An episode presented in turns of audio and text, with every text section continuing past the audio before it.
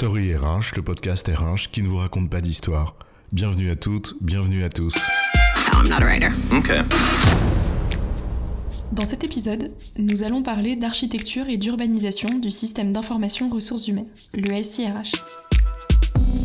L'architecture désigne l'art de concevoir et de bâtir un édifice. Elle désigne aussi l'ossature fondamentale et le style d'un bâtiment, mais c'est aussi un terme usuel de l'informatique. L'urbanisation, quant à elle, c'est une expression qui nous renvoie finalement à des notions euh, assez familières. Oui, et pourtant nous n'allons pas vous parler ici de coefficient d'occupation des sols, ni de style roman, baroque ou encore gothique, mais bien de SIRH. Architecture et urbanisation, c'est quoi l'histoire? En informatique, l'architecture, c'est l'art d'agencer des composants dans un ensemble complexe. Le SIRH, parce que c'est un système, a donc une architecture, une forme, une ossature qui constitue sa colonne vertébrale, son style, c'est-à-dire la manière dont sont agencées les applications informatiques RH qu'il compose. Dans l'architecture de bâtiments, on fait souvent référence à la triade de Vitruve pour désigner les qualités qu'on en attend.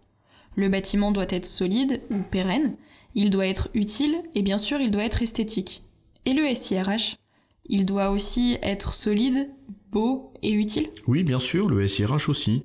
En fait, son utilité, c'est sa capacité à délivrer des processus RH dans de bonnes conditions de qualité coût délai, en fait, c'est sa couverture fonctionnelle, c'est-à-dire les différents domaines que le système va couvrir, comme par exemple les entretiens annuels, la gestion des compétences ou les révisions salariales, et euh, ce que ça apporte évidemment aux utilisateurs. Sa solidité, c'est en quelque sorte sa capacité de tenue à la charge ou par exemple les aspects de sécurité. Enfin, sa beauté ou son esthétique. Ça correspond finalement à ce qu'on met derrière l'expression expérience utilisateur, UX ou User Experience, évidemment, on entend par là le concept d'expérience, ça va naturellement bien au-delà du seul design visuel. Les notions sont en effet assez proches avec celles de l'architecture en bâtiment. Il en va d'ailleurs de même pour les styles architecturaux. Le SIRH a un style, une forme et des propriétés qui le caractérisent. Un SIRH intégré, où tous les processus RH sont couverts par la même solution informatique, n'a ni la même forme ni les mêmes propriétés qu'un SIRH qu'on dirait composite, c'est-à-dire fait d'une collection disparate d'applications informatiques différentes. Oui, et il y a plein d'autres propriétés qui peuvent caractériser son style. Est-ce qu'il est modélisé par exemple, ou est-ce qu'il est ouvert? On va pas toutes les décrire en détail là maintenant parce que c'est un autre sujet, mais on doit quand même souligner que ces propriétés, elles sont très loin d'être anodines. En fait, euh, elles peuvent plus ou moins bien correspondre à l'ambition qu'on se donne et surtout aux besoins que l'on a. Cette forme du SIRH et les propriétés qui vont avec, c'est au fond ce qu'on peut appeler son architecture. En d'autres termes, le SIRH est un système et son architecture, c'est la structure interne de ce système. Cela couvre finalement deux choses. Premièrement, la manière dont les éléments du système sont organisés, et deuxièmement, ce qui les relie entre eux, mais ce qui les relie aussi avec les autres systèmes d'information, internes et externes, qui sont nécessaires pour le bon fonctionnement de l'entreprise. C'est par exemple le cas avec euh, la finance, la comptabilité, mais aussi avec des systèmes externes comme ceux qu'on utilise pour les déclarations sociales par exemple. Oui, et là en fait on parle d'architecture logicielle ou d'architecture applicative parce que finalement les éléments du système là dont tu parles sont bien des applications informatiques RH.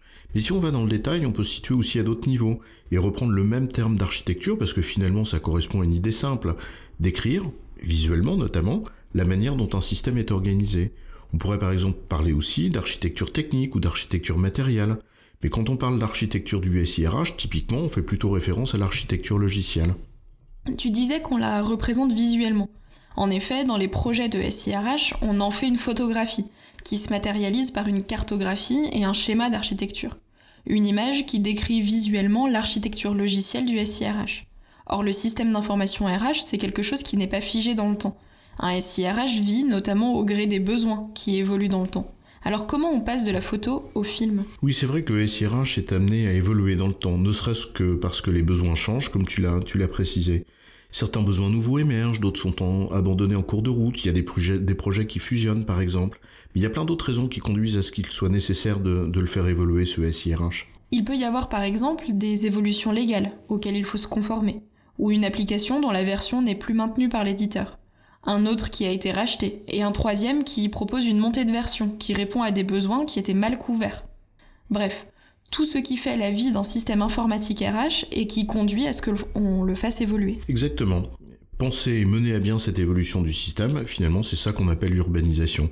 L'urbanisation du SIRH, c'est en quelque sorte sa transformation continue pour qu'il réponde toujours au mieux aux besoins dans les meilleures conditions de coût. C'est un peu comme un village qui change avec le temps, avec des arrivées de nouveaux habitants ou au contraire des exodes. dont il faut faire évoluer les infrastructures et les services pour répondre à ces besoins qui changent. Ben, c'est la même chose finalement pour le SIRH. Le SIRH doit en effet faire l'objet d'une urbanisation en gardant un cap global, donc une architecture cible, mais également tenant compte des besoins, des opportunités et des contraintes à court terme.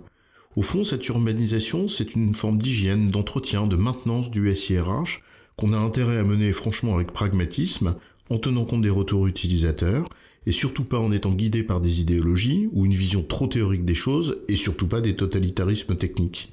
En résumé, un SIRH possède une architecture, c'est-à-dire la manière d'organiser les applications RH qui le composent, leurs relations entre elles et avec d'autres systèmes d'information, internes ou externes. Cet ensemble, il faut l'urbaniser, c'est-à-dire le faire vivre, le faire évoluer en fonction des besoins. J'ai bon chef Tu as bon chef, mais on va pas en faire toute une histoire.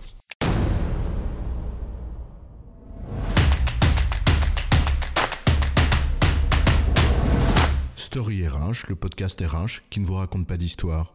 Retrouvez tous les épisodes sur storyrh.fr.